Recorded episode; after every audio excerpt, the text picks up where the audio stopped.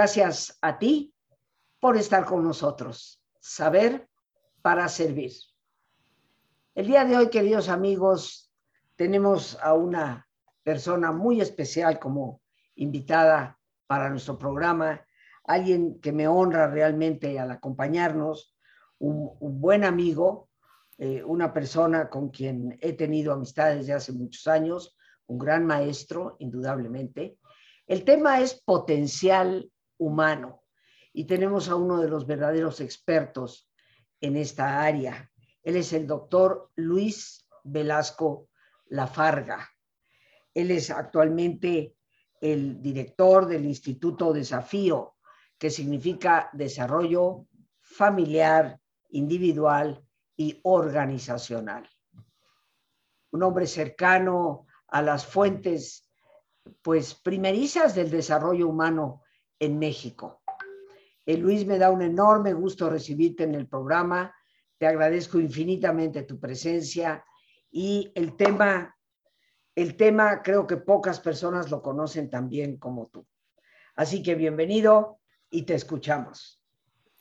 Muchas gracias, Rosita, eh, por tu espacio, que siempre deja huella en, en, todos nuestros temas relacionados con el ser humano, con la persona, y la posibilidad de compartirles este tema del potencial humano, que en suma es el movimiento del desarrollo humano eh, en el cual estamos inmersos muchas personas, mujeres y hombres eh, de todas las edades, en donde buscamos principalmente como objetivo fundamental el crecimiento personal, eh, familiar, comunitario, social.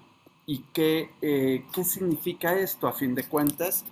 Bueno, haciéndoles un poco de historia, me permito remontarme allá a mediados del eh, siglo pasado, el siglo XX, en que por allá de los años 50 existió un movimiento histórico en donde, eh, asociado por supuesto en la época de la Segunda Guerra Mundial, había que buscar nuevas avenidas, nuevas formas de transitar eh, por esta vida y que no tuvieran que ser la violencia, no tuviera que ser la Guerra Fría, eh, que no tuviera que pasar por, pues, por animadversión entre los pueblos, entre las personas, y que el potencial realmente, el potencial de esta capacidad de amar, la capacidad de hacer empatía con los demás, de hacer sinergia grupal, que es una energía que une, que no separa, y que eh, realmente pudiera ser un patrimonio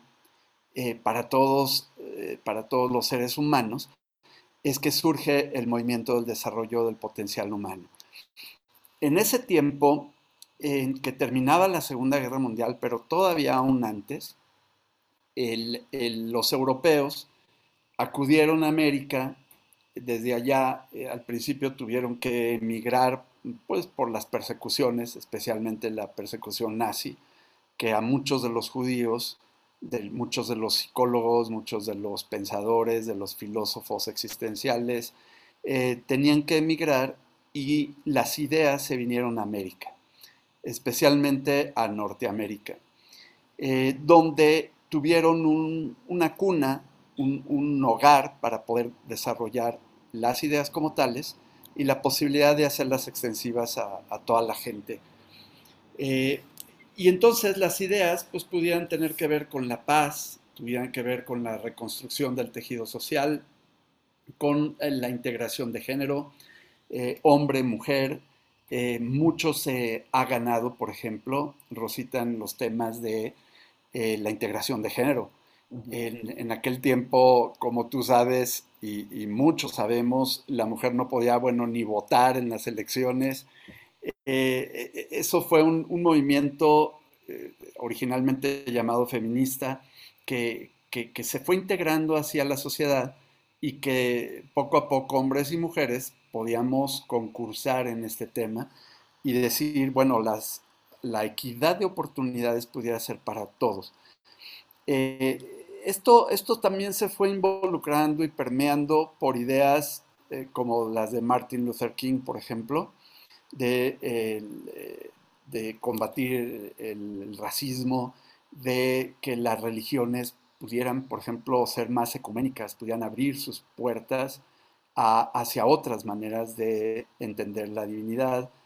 Y, y, así sucesivamente, este movimiento empezó a crecer.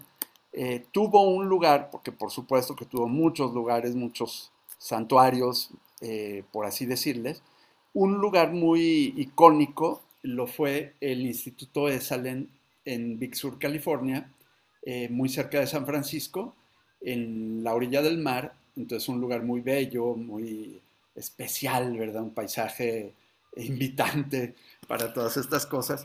Y ahí se reunieron una enorme cantidad de, eh, vamos a decir, colegas en este pensamiento. Eh, se unieron eh, personajes como Carl Rogers, por ejemplo, quien fue el creador del enfoque centrado en la persona, del todos conocido.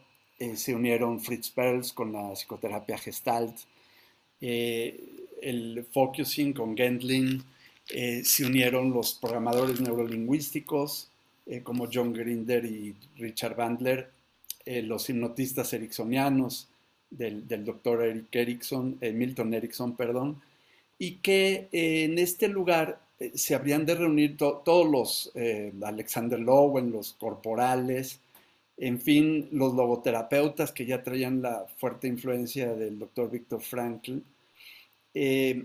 En, la parte europea venían hacia América Viktor Frankl eh, de Austria, quien antes tuvo que pasar las penurias que vivió en el campo de concentración de Auschwitz, en Polonia, y que él pasó cuatro largos años allí, y por una razón en donde él tenía la posibilidad de viajar a Estados Unidos en aquel entonces, pero decidió quedarse en Viena para eh, estar con sus padres, que eran grandes de edad y enfermos, decide quedarse a cuidarlos y en eso es aprendido por los nazis y llevado hasta Auschwitz, donde permaneció estos cuatro años.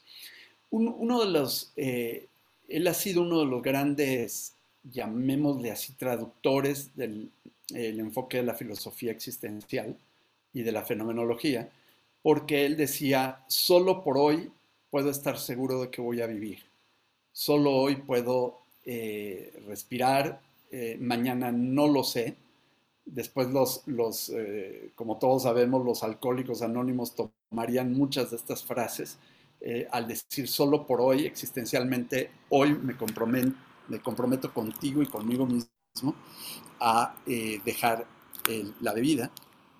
Y Víctor Frank, bueno, fue uno de los primeros que, que puso estas preguntas sobre la mesa, por supuesto influido por Friedrich Nietzsche, en donde eh, Friedrich Nietzsche decía, el que tiene un porqué tendrá un cómo y un qué. Y Víctor Frank lo abrió incluso a una pregunta de para qué.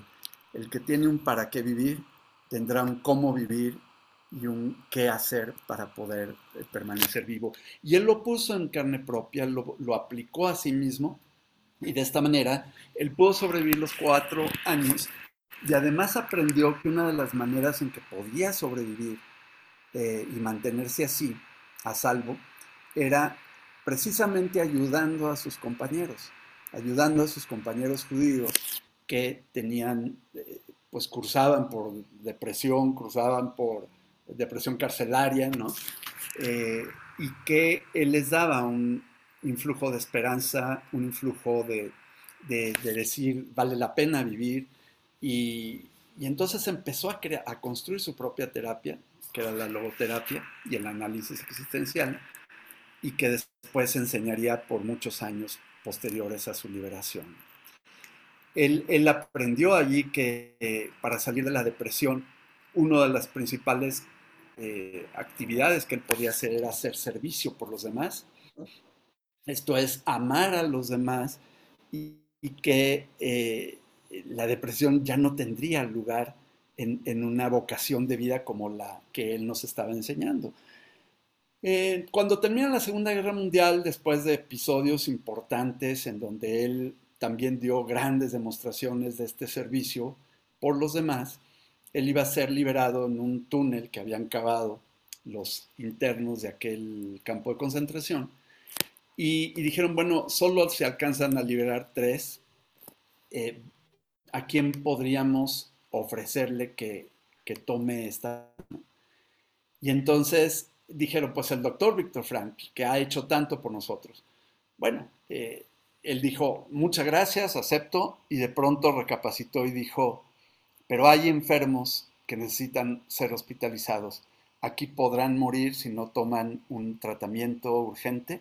Él cedió su lugar y cuando los enfermos salían de aquel campo, fueron eh, vistos por los nazis, fueron aprendidos y después ejecutados.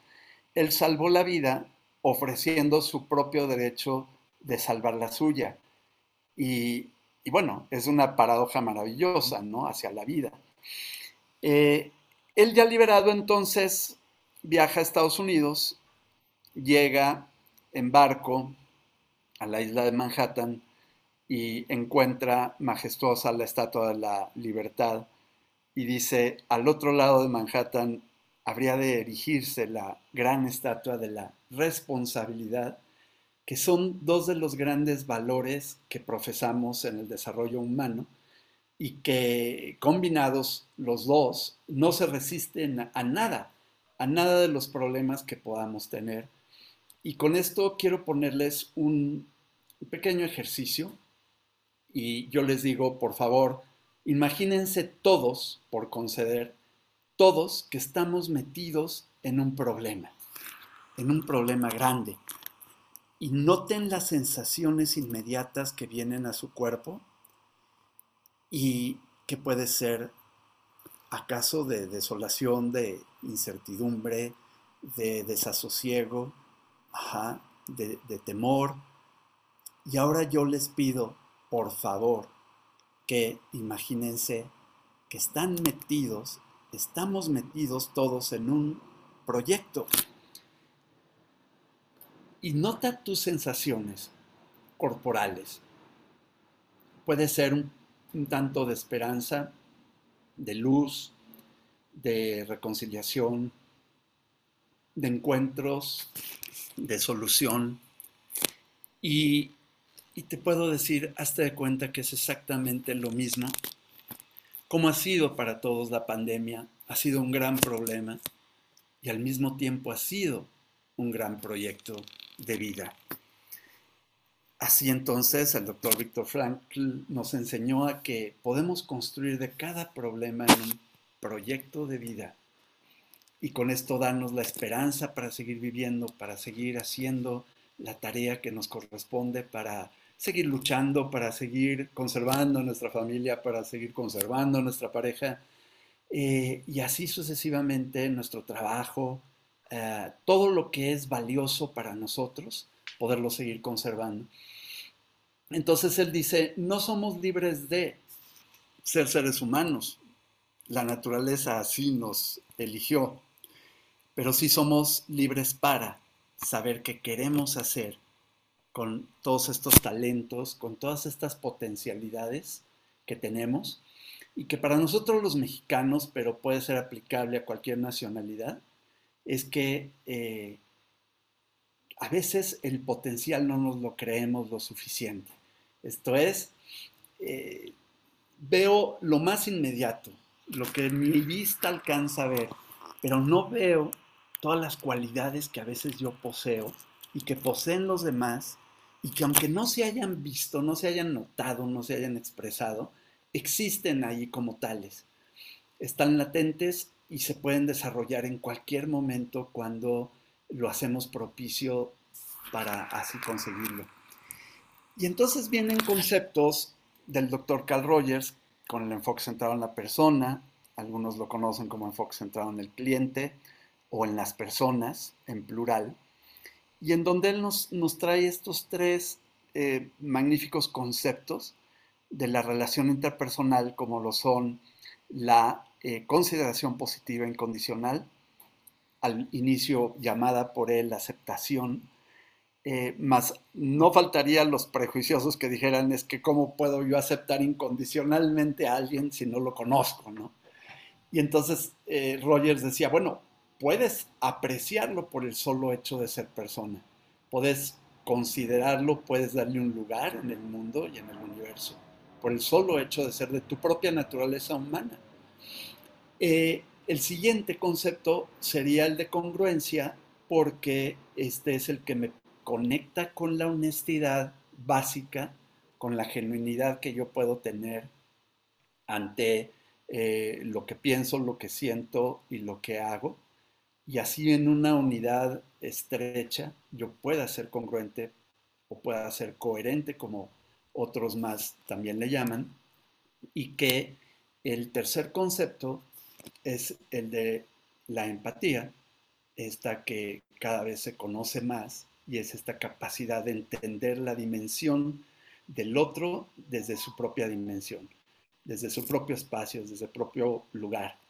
Una de las metáforas más reconocidas y gustadas es esta capacidad de ponerme en los zapatos del otro y que de esta manera yo pueda sentir como tú, ponerme en el, tu pellejo, ponerme en tu corazón, de corazón a corazón, eh, y no solamente de mente a mente, en donde eh, yo, eh, siendo varón, pueda entenderte, Rosita, como tú como mujer, y, y viceversa, y entonces encontrarnos en este, en este encuentro profundo.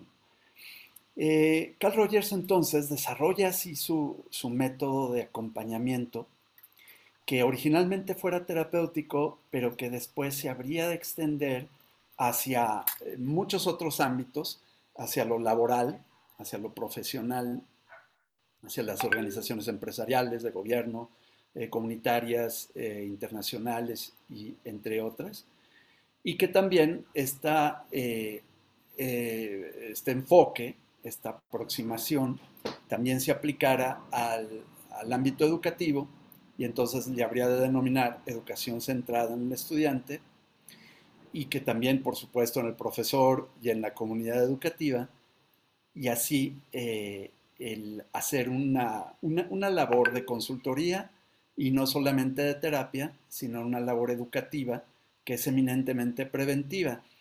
Eh, ambos sabemos que el desarrollo humano es un enfoque que no es solamente de la psicología, sino que se ha extendido a todos los campos del quehacer humano y que por eso se vuelve eh, sumamente necesario, sumamente atractivo, deseable. Eh, mucha gente está estudiando el desarrollo humano para sí mismos como persona, pero también para tener una interacción tal de que le dé calidad de vida. Eh, y, entonces, bueno, este sería otra de las escuelas, vamos a decir, que en su momento también se le denominó psicología humanista, eh, nombre que bautizó el doctor Abraham Maslow, el de la famosa pirámide de Maslow, de las necesidades básicas, y que eh, y que posteriormente llegará hasta el desarrollo humano, porque no serían solamente una eh, especialidad en psicología eh, reconocida por la Asociación Psicológica Americana, sino un desarrollo humano que es amplio, que es incluyente, que es eh, abarcativo, que es extensivo y que mucha gente pudiéramos beneficiarnos de él como tal. Em, y bueno, otra escuela adicional es la famosa eh, psicoterapia gestalt o el enfoque gestáltico del doctor Frederick Perls, que también vino de Europa, eh, como, como buen judío de origen, también huía de los nazis, primero estuvo en Sudáfrica y después viajó a Estados Unidos y estuvo en este movimiento del desarrollo del potencial humano. Eh, la Gestalt pues, nos ubica en el aquí y el ahora existencialmente, eh, la gestal nos hace profundamente responsables por nuestros actos y por nuestras interacciones con los demás. De esta manera no culpamos al ambiente, no culpamos a la pandemia, no culpamos al gobierno eh, ni a las autoridades eh, religiosas, a la iglesia, en fin, sino que nos responsabilizamos de nosotros mismos y que la culpa, en la mejor medicina, el mejor remedio, es la responsabilidad, ¿no? que es la habilidad de responder ante cada circunstancia que se nos presenta. Eh, con esto vamos llegando al final, Rosita, de esto. Este, bueno, no, no, al final nos queda bueno, Al final de esta disertación. Sí, Este, nos queda todavía un buen. Si me permites, vamos a entrar en el ejercicio. Creo que siempre sobre estos temas hay que reflexionar y es la parte, yo le llamo medular de nuestro, de nuestro programa. Así que pues les voy a pedir, como siempre, queridos amigos, que nos pongamos cómodos. Cualquier posición que sea cómoda es una buena posición. Y si te es posible hacer el alto completo, el alto total, que mejor que cerrar tus ojos. Y en una posición eh, cómoda, con tus ojos cerrados, respira profundamente. Toma conciencia de tu respiración, del entrar y el salir del aire en tu cuerpo. E imagina cómo al inhalar, así como llevas oxígeno a tus células, inhalas también serenidad para tu mente.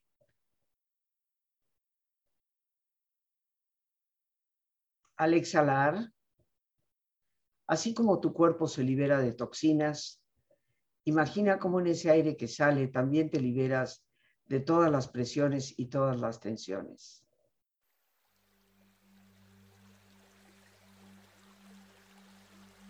Y relaja tu cuero cabelludo. Todos los músculos que cubren tu cabeza.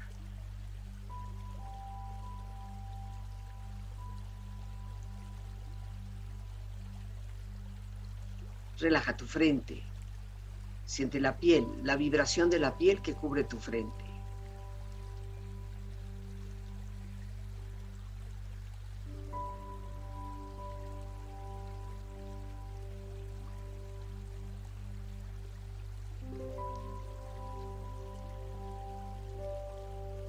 Relaja tus párpados, los tejidos que rodean tus ojos.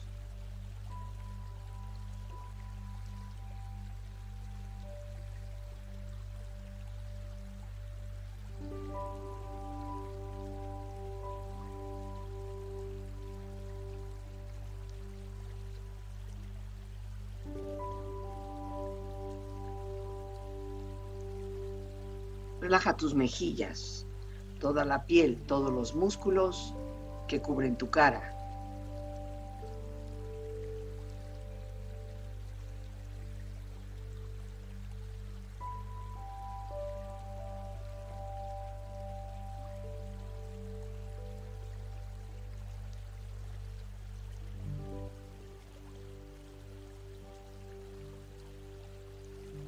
Relaja tu cuello y tu garganta. Siente su flexibilidad, equilibrio, balance.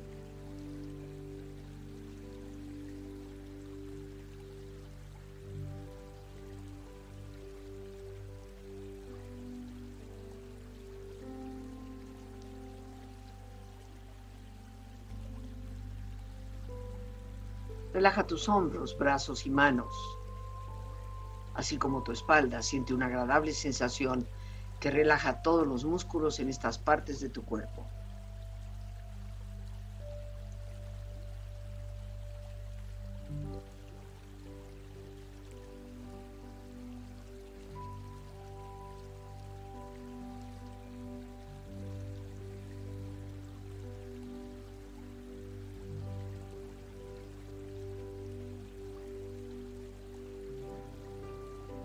Relaja tu pecho exterior e interiormente, relajando todos los músculos, imaginando a todos tus órganos internos funcionar rítmica y saludablemente.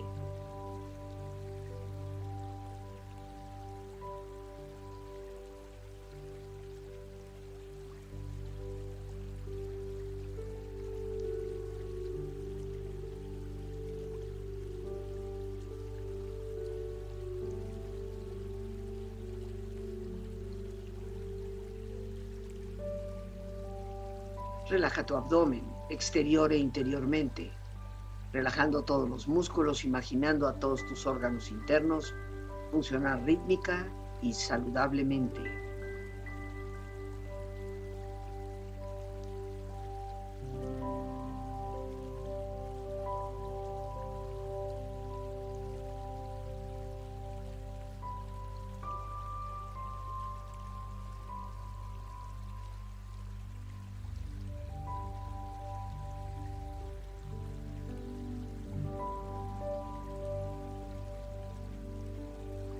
Relaja tus muslos, tus rodillas, siente la piel, la vibración de la piel que cubre estas partes de tu cuerpo.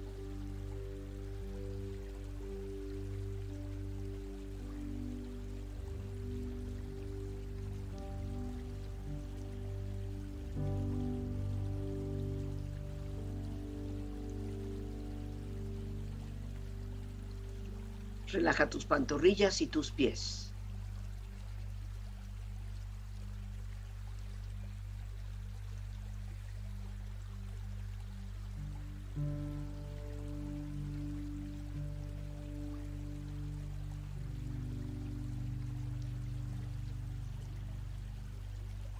Con tu cuerpo profundamente relajado, proyecta en tu mente la imagen de un lugar ideal para el descanso.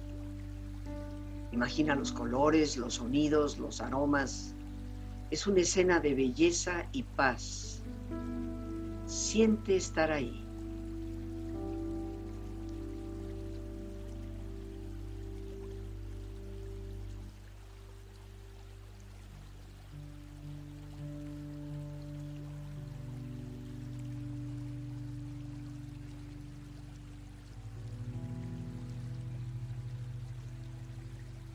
Con tu cuerpo relajado y tu mente serena, reflexiona. Cada ser humano tiene dentro de sí algo mucho más importante que él mismo, su don.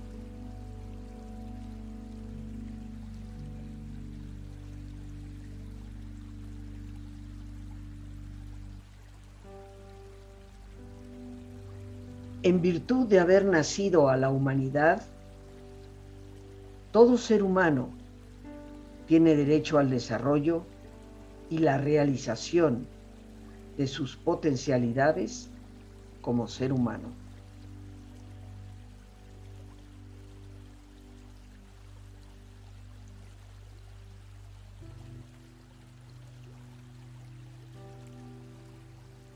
Una persona sabia se buscará más oportunidades de las que se le presentan.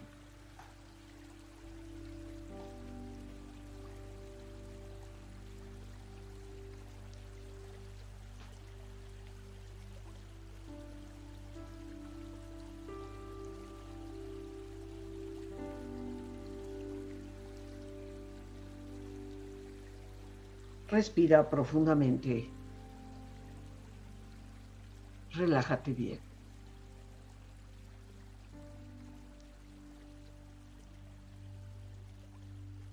Y con esta experiencia empieza lentamente a estirarte, brazos, manos, piernas y pies, moviendo tu cuello, bostezando si lo deseas, haciendo que tu cuerpo retome su nivel de actividad habitual hasta muy lentamente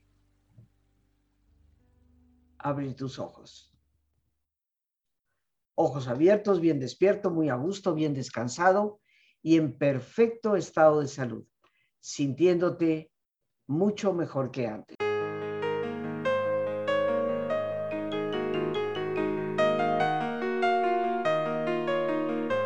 La vida indudablemente nos da a todos momentos de tormenta y crisis. Tal vez algunos de los más dolorosos son nuestros duelos.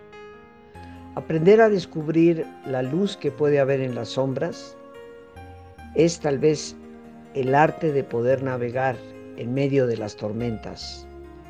Yo te invito a participar en el taller Las Luces de la Sombra, que con mucho gusto y entusiasmo estaré compartiendo los días 9, 11 y 12 de este mes próximo de mayo.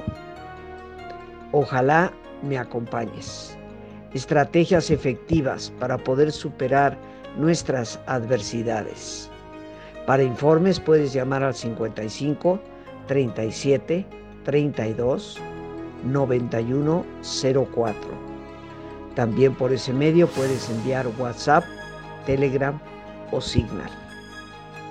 Los duelos pueden convertirse en un proceso de crecimiento extraordinario para toda persona Espero que podamos compartirlo.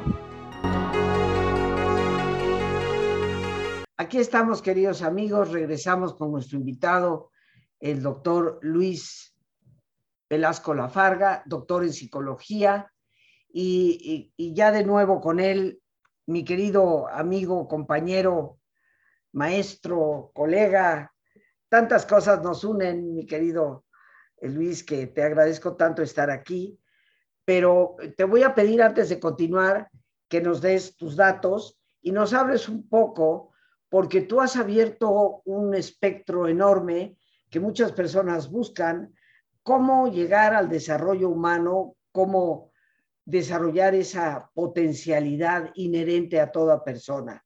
Y, sé que estás por iniciar un ciclo nuevo, una maestría.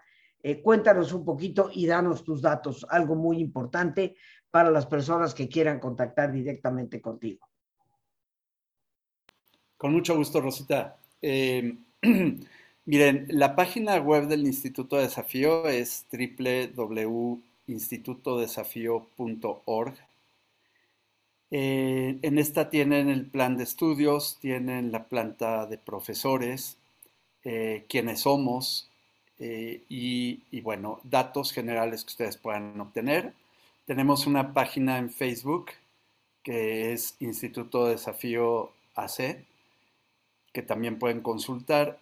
Ahí vendrán las conferencias mensuales que organizamos de profesores y que pueden, pueden tenerlas. Duran aproximadamente una hora cada una de ellas y, llevamos año y medio realizándolas. Ah, qué bien. Em, también podrán contar con el periódico Nuevos Desafíos, en donde tenemos entrevistas a estudiantes y a profesores y que eh, artículos, por supuesto, eh, presentación de libros y, también lo tendrán a su disposición.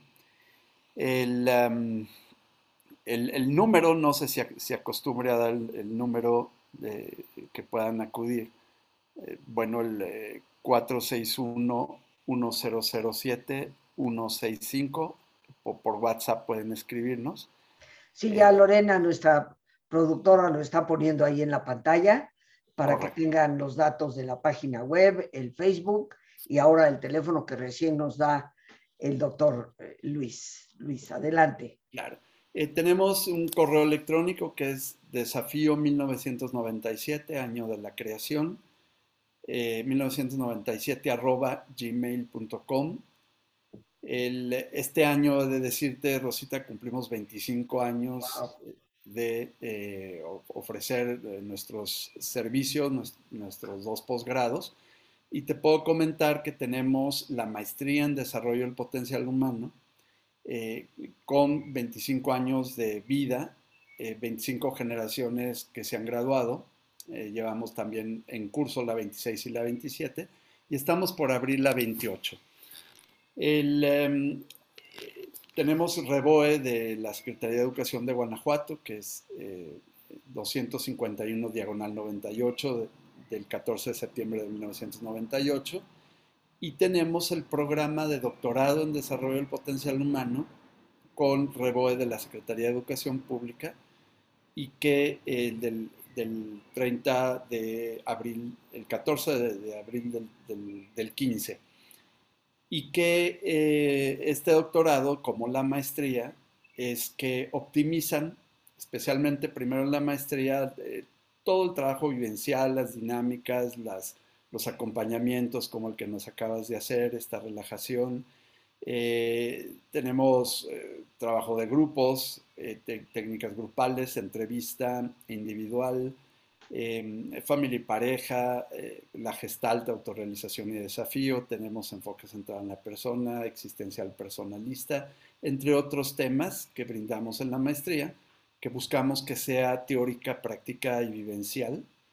Y también hay una dosis de investigación eh, documental y, fenomenológica. Y en el doctorado que también les damos habilidades de trabajo y de consultoría en las empresas, en las escuelas, en, gobierno, y, también hacemos investigación cualitativa, en donde entra narrativa, historia de vida, eh, trabajo de fenomenología y hermenéutica, entre otros temas, y que eh, lo importante, Rosita, pues es que eh, sean posgrados que nos den nuevas alternativas, esperanzas eh, de que podemos vivir en un mundo mejor, que estamos construyendo todos los días y que no, no, no nos cansamos de hacerlo. Que, en fin, esta es nuestra oferta educativa puesta a la orden de todos ustedes. Y esto, eh, ¿qué requisito sería? Por ejemplo, sé que estás por empezar una maestría, ¿es correcto? Así es. Así ¿Y qué fechas son cuando empiezas, Luis? El 22 de julio eh, empezamos con, el eh, primer semestre y eh, dura dos años el posgrado. la maestría es una vez al mes, son intensivos de una vez al mes, los estamos trabajando a través de Zoom. la idea es poder tener presenciales tres ocasiones a lo largo de los dos años para que la gente pueda conocerse, podamos vernos de vivo a voz y, cara a cara, ¿no? Y el doctorado también dura dos años, empieza en agosto, eh, y que los requisitos, bueno, pues las maestrías nos piden una licenciatura, eh, pedimos el certificado de estudios, pedimos el título de licenciatura y la cédula para el que la tenga y si no también se le puede orientar en cómo obtenerla. Eh, les pedimos el CUR, pacta de nacimiento. Para los extranjeros eh, sus, documentos originales, eh, les, les, pedimos que en las embajadas respectivas puedan hacer el apostillamiento de sus títulos y, así ser reconocidos aquí en México, ¿no? Para los que quieran obtener el grado, porque el que quiera eh, obtener la formación no tiene que hacer toda la, vuelta, ¿no? y para el doctorado, el grado de maestría con su certificado y su cédula, eh, igual acta de nacimiento, su CURP, y puede optar por el grado de doctor. El, eh, ¿Por qué existen los grados académicos? Pues eh, porque muchas veces hay profesores universitarios que requieren tener su grado, o bien salen al extranjero, se les apostillan sus, sus grados, los grados son los títulos a nivel de maestría y doctorado, se les apostillan a nivel de la Secretaría de Gobernación, y, pueden ser reconocidos en cualquier país de los 140 que están en el convenio internacional. Eh, una pregunta que yo te quiero hacer, porque ya se nos acerca la hora de irnos despidiendo. Eh, nos dices que lo que se necesita es una licenciatura, no necesariamente se tiene que ser psicólogo para poder hacer una maestría en desarrollo humano.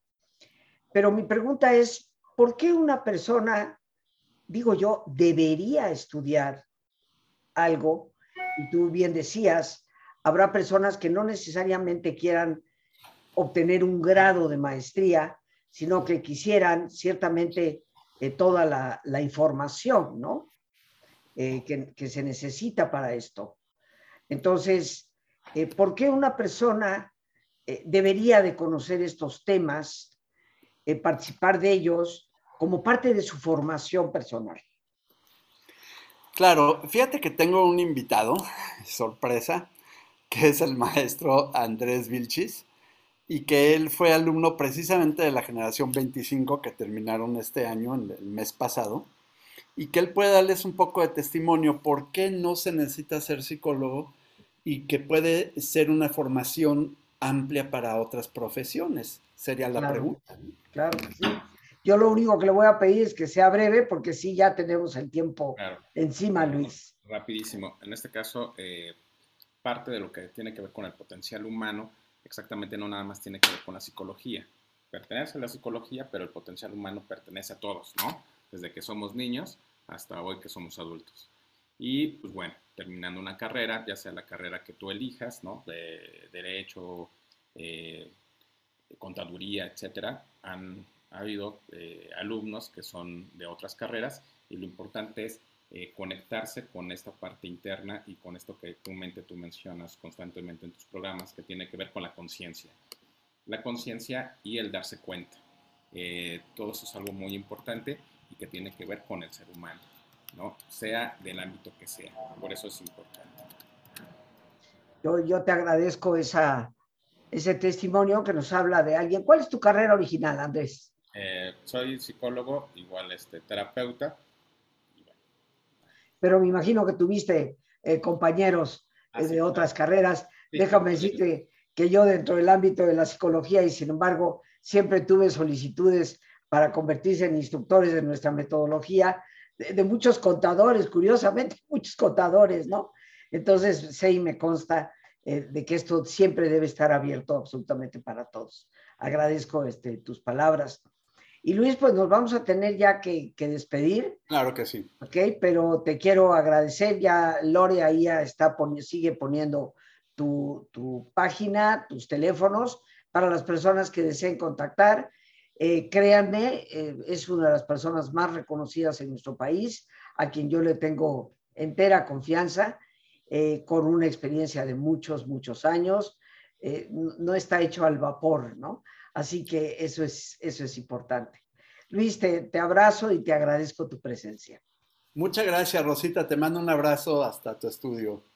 Muchísimas gracias. Y bueno, amigos, pues como siempre, las gracias a Dios por este espacio que nos permite compartir, a nuestro invitado, el doctor Luis Velasco Lafarga. Eh, gracias al maestro Andrés Vilchis, que también se hizo presente hace unos instantes, eh, a nuestra productora Lorena Sánchez y a ti el más importante de todos, una vez más, gracias. Muchas gracias por tu paciencia al escucharme, por ayudarme siempre a crecer contigo. Que Dios te bendiga.